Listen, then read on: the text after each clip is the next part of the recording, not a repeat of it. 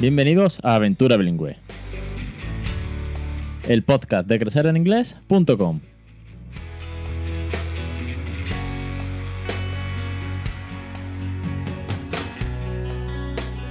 Capítulo 173, el 10 de octubre de 2019. Muy buenas, mi nombre es Alex Perdel y esto es Aventura Bilingüe. Ya sabéis, esto es un podcast sobre bilingüismo. Lo que pasa es que, claro, el bilingüismo nunca nadie me dijo que iba a dar para tanto, como para tres años de podcast. Así que aquí, si eres nuevo, si eres nueva, si eres un nuevo aventurero que acaba de llegar, eh, aquí hablamos de tips, consejos, dudas, recursos, docencia, neurociencia, familias, experiencia, cuentos, canciones, juegos, en relación, en torno una segunda lengua en casa. En, mi caso, o en la mayoría de los casos, en el inglés. Pero hoy precisamente vamos a hablar de muchas lenguas, de plurilingüismo. Y de esa envidia sana o insana que podemos tener hacia las personas que son capaces de hablar tres o más idiomas. En este caso vamos a hablar de personas que he conocido que hablaban de tres a seis. Con lo cual era una gozada ver cómo eh, había tres lenguas o cuatro simultáneamente en la mesa era, era fantástico. Así que os voy a traer un poco de esta experiencia de esta boda que fui este fin de semana a Toledo, que lo comenté en stories de Instagram y que votasteis por mayoría absoluta, o salvo cinco personas que dijeron que no les interesaba el tema, por mayoría absoluta se podría decir, por el 99,99% que trajese esta experiencia al podcast. Antes de arrancar, no se me puede olvidar que estamos terminando ya el curso de pronunciación de Débora. Madre mía, al final vamos a tener 20 pedazos de lecciones con Débora ayudándonos a pronunciar Google, que, no, que es como pronuncian Google en África. Madre mía, esta historia da para mucho. No, Débora sin duda nos ayuda con expresiones, vocabulario, a, poner bien la lengua donde tiene que ir para poder, bueno, pues crear bilingüe de, una, de la manera más natural posible con este método NADICA de naturalidad, diversión y cariño a través de juegos, recursos, consejos, de, haciendo un resumen de las 11 lecciones anteriores que yo ya había hecho con Raúl, de manera que hacemos ahí un 360 que, vamos, nos viene al dedillo. Algunos habéis preguntado, bueno, ¿y Débora ya se va para siempre? No, no os preocupéis. Débora tiene varios temas en la mesa para hacer más cursos. Y aparte, si no hace cursos completos, sí que colaborará con algunas lecciones que yo estoy preparando con Raúl, ¿vale? Para que yo juegue con Raúl a algo y luego Débora nos eh, proporcione la pronunciación correcta o las expresiones más acorde, porque bueno, yo grabo con Raúl el día a día o juegos concretos o cosas, pero para que veáis el ejemplo real, ¿vale? Y si me equivoco o si él se equivoca, pero que veáis que el bilingüismo funciona, crece en inglés y esto tira para adelante. Así que de todo eso y mucho más tenéis en crecereningles.com la suscripción para los cursos de aprender, ayudaros a criar bilingüe. Y bueno, vamos con el tema de la boda. Veréis, este fin de semana he ido a, Toledo, tengo allí, bueno, pues se podría decir que familia como tíos y primos, porque son amigos de mis padres de toda la vida, desde aquí un abrazo enorme. Y se casaba, pues, eh, mi prima, vamos a decir que es prima mía, porque la conozco desde, desde, que, desde que nació. Yo ya tenía tres años cuando ella llegó al mundo. Bueno, pues se casa esta chica, yo conozco a toda su familia, y me sienten en una mesa donde no conozco a nadie. Es curioso, yo conozco a los amigos de los padres, de, ir muchas veces a Toledo, ellos venir aquí, pero me sienten en una mesa eh, de, con cuatro, cuatro, personas que son de, de, Suiza, dos chicas que son primas segundas de ella y sus novios. Luego había también una mujer con su hijo, española, que, que bueno, pues eh, éramos como, pues, como mi mujer, Raúl y yo los chicos, pues los peques, jugaron un rato juntos en la mesa y hicieron buenas migas, eran de la misma edad. Claro, ¿qué pasa? Que me sientan en esta mesa, creo que con toda la intención y el divertimento de que, bueno, pues que los suizos, pues que pudiesen conversar con alguien más, ¿vale? Eh, por lo menos, no solamente entre ellos, sino que además se integrase un poco más con el tema del idioma, del inglés de por medio. Es curioso que, bueno, me hizo mucha gracia, me echó mucha ilusión, porque más éramos una mesa muy joven, bueno, muy joven dentro, comparado con la mesa de los abuelos, lo típico, ¿no? De las bodas, pero éramos mesa joven. Y, y todo el tiempo, pues fue español, inglés, alemán. Había tres lenguas simultáneamente en la mesa y era muy chulo. Veréis. Por un lado, y esto es lo que trato de contaros, uno siente cierta envidia cuando eh, habla con personas desconocidas que dominan varias lenguas y te cuentan su experiencia. Estas dos chicas, hermanas, que viven y son de, Suiza, son bilingües como mínimo porque su madre es de origen español. Sí, su madre es eh, toledana, pero que se fue a vivir a Suiza. Con lo cual, ella las ha criado bilingüe en casa. Y eso ya me toca la patata, claro. De hecho, con la madre después, mis padres estuvieron hablando con esta mujer, yo también estoy hablando un poco con ella. Y una de las cosas que, no, que les transmitía a mis padres, eh, luego al día siguiente estuvimos cenando todos también y me volvieron a sentar con los suizos. Hemos hecho muy buenas migas.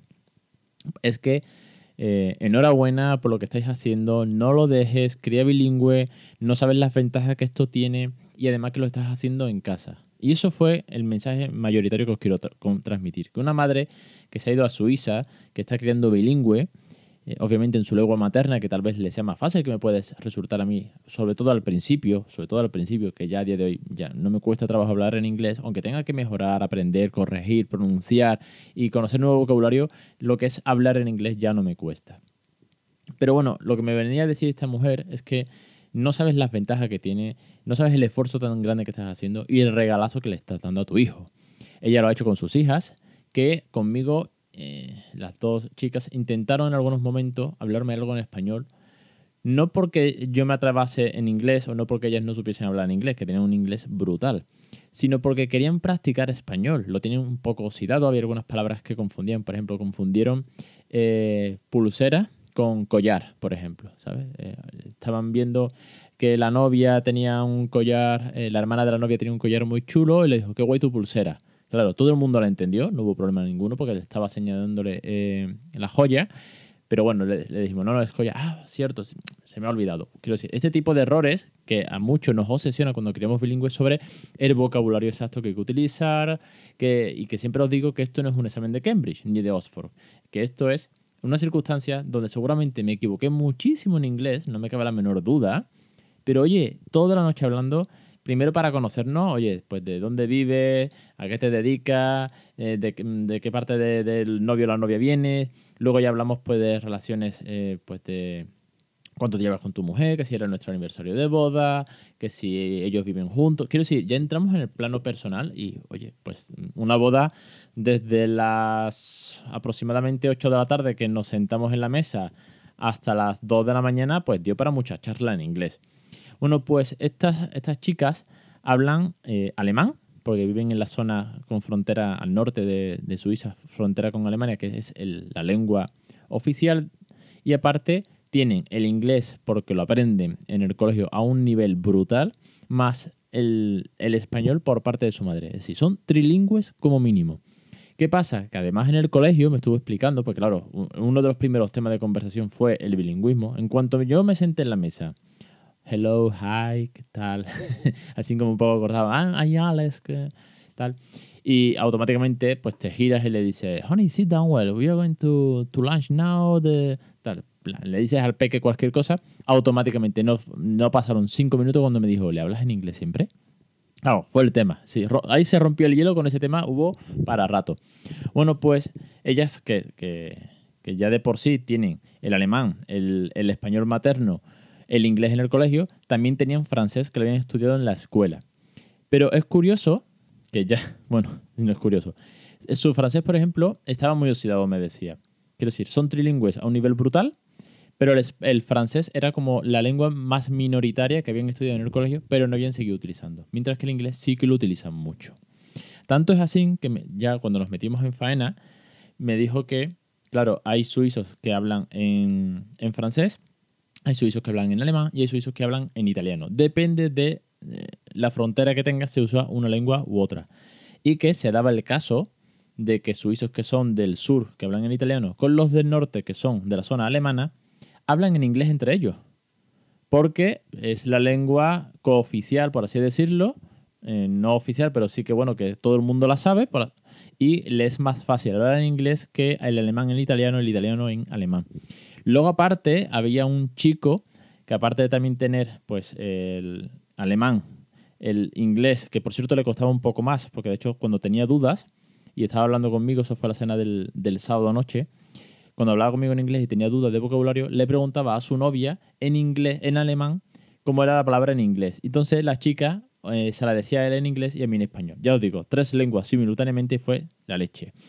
Bueno, pues este chaval aparte del alemán, aparte del inglés, aparte de un poquito de español, un poquito. Entendía bien, pero hablar, tú sabes, eso de modo indio, ¿no? eh, aparte de un poquito de, de, italiano, un poquito de francés, también sabía eh, románico que es una lengua pues muy minoritaria que hay en Suiza. Dicen que es muy parecida al catalán, nos estuvo explicando, ya pregunté por el tema, que es una lengua que procede del latín. Bueno, pues, y que bueno, sí que es verdad que está muy en desuso o es muy regional, pero también la tenía. Quiero decir, te encuentras con personas que saben mínimo 3 a, 4, 5, 6 idiomas. Entonces, para mí eso fue increíble, porque todos te hablan de como, como, la facilidad para abrir la mente a nuevas culturas a nuevas lenguas la facilidad que tiene. Que a mí igual me costará más, pero claro, aquí el objetivo no soy yo, sino que es el peque. Que si ya aprende dos del tirón, la tercera será más fácil, la cuarta, la quinta.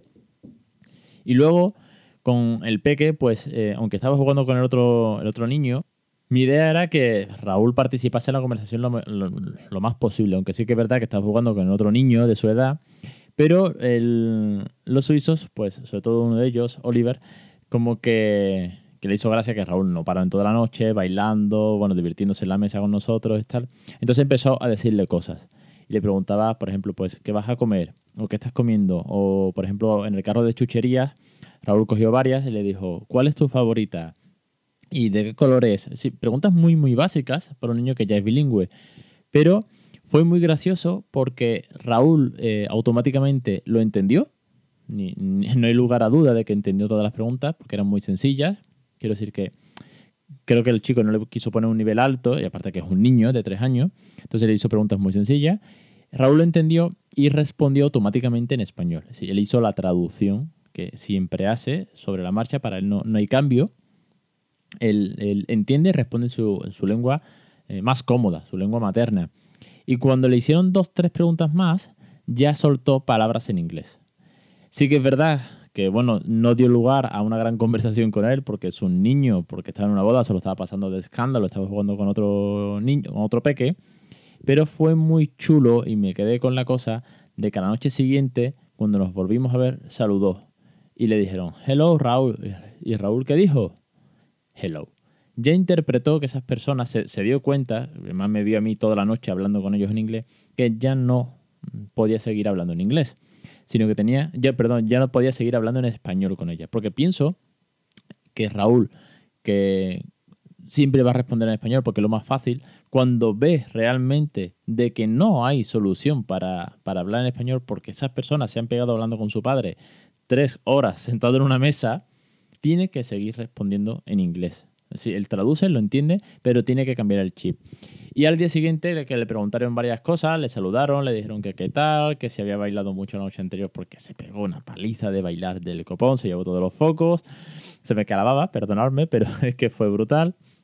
Bueno, pues el tema es que ahí cuando al sábado siguiente, que es cuando cenamos todos en petit comité, pues ahí sí respondió más cositas en inglés con los suizos, que en ningún momento le hablaron en español.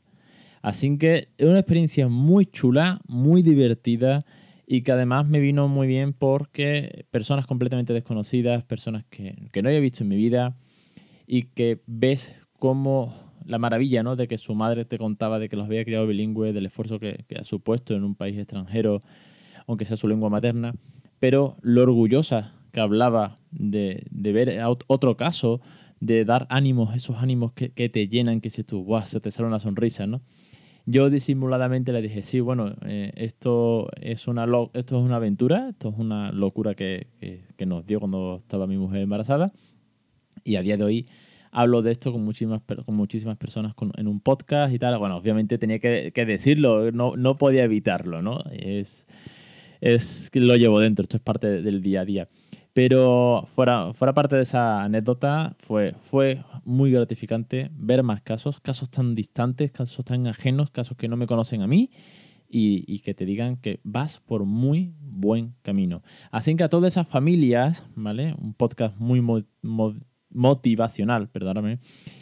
A todas esas familias que están con esas dudas del comienzo, con ese no sé si lo estoy haciendo bien, es que no sé si tengo tiempo, es que me da miedo, de verdad, que el comienzo sé que es lo más difícil, que el comienzo es trabajoso, que el bebé no responde, que además tienes en tela de juicio muchísimas personas, porque en España somos así, porque nos ponemos como si fuésemos pues examinadores y además prejuzgamos y además nos miran raro tal vez, pero es que da igual, quiero decir, cuando tú tienes dudas y tú piensas que no puedes, hay personas casi sienten envidia por lo que estás haciendo. Porque te dicen algunos, guau, qué suerte tienes tú que puedes, o guau, si yo lo hiciese, o joder, a mí me encantaría. Si podéis, no, no hay mayor duda de que esto se consigue, se logra incluso con un nivel medio de inglés, esforzándote, estudiando, o simplemente con verla, simplemente, quiero decir, no me malinterpretéis, pero viendo la tele da para aprender un montón de expresiones con series o leyendo artículos o utilizando las apps que hemos visto. Recursos hay un millón. Y la motivación la encontráis seguro con podcasts como este. Bueno, no me enrollo, espero que el resumen de lo más importante de la boda, no vamos a hablar de otros detalles, ¿no? Del traje de la novia, del DJ, de estas cosas no vamos a hablar, ¿no? No creo que eso os interese. Pero bueno, lo más importante de la boda, que fue la experiencia con la mesa plurilingüe, os la transmito para que os motive una vez más a comenzar, a seguir y a no abandonar esta loca aventura bilingüe. Un saludo a todos, una semana más, de verdad un placer estar aquí con vosotros, a los 2.600 y pico de oyentes, a todos los suscriptores, aventureros y aventureras que estáis aquí apoyando esta loca aventura, a todos los que les están apuntando a la newsletter, que además sé que está gustando, he tenido buen feedback y sobre todo que cuando te apuntas, aparte del, del ebook, pues hay una sorpresita, al cabo de unos días tienes un email sorpresa que te llega. Así que de verdad muchísimas gracias a todos, os espero la semana que viene en los cursos, en la consulta de asistencia integral de pediatría. Si queréis consulta conmigo privada para vuestras dudas, establecer un plan de bilingüismo, algunos recursos que os queráis que, veamos in, situ en directo. Y bueno, aparte del podcast, eh, los stories que están ahora a tope, de todo eso y mucho más. Ah, sobre todo del CIEP, que está a la vuelta de la esquina, que es que quedan 8 días para el CIEP. Madre mía, qué, ganas. Tengo que terminar unos slides que quiero hacer, aunque es para el plenario, pero quiero mandar un slide para apoyar eh, cómo cada hora cuenta, que es de lo que yo voy a hablar, de cómo cada hora, cada, cada minuto, cada cuento, cada canción suma y consigue que esto sea realidad. Y, bueno, allí estaremos a tope. Quiero, quiero transmitir todo lo posible desde el CIES como el año pasado con stories o directos o, ya ve cómo lo monto. Bueno, que me enrollo, que al final me da los 20 minutos y no quiero llegar. Un saludo y hasta la semana que viene.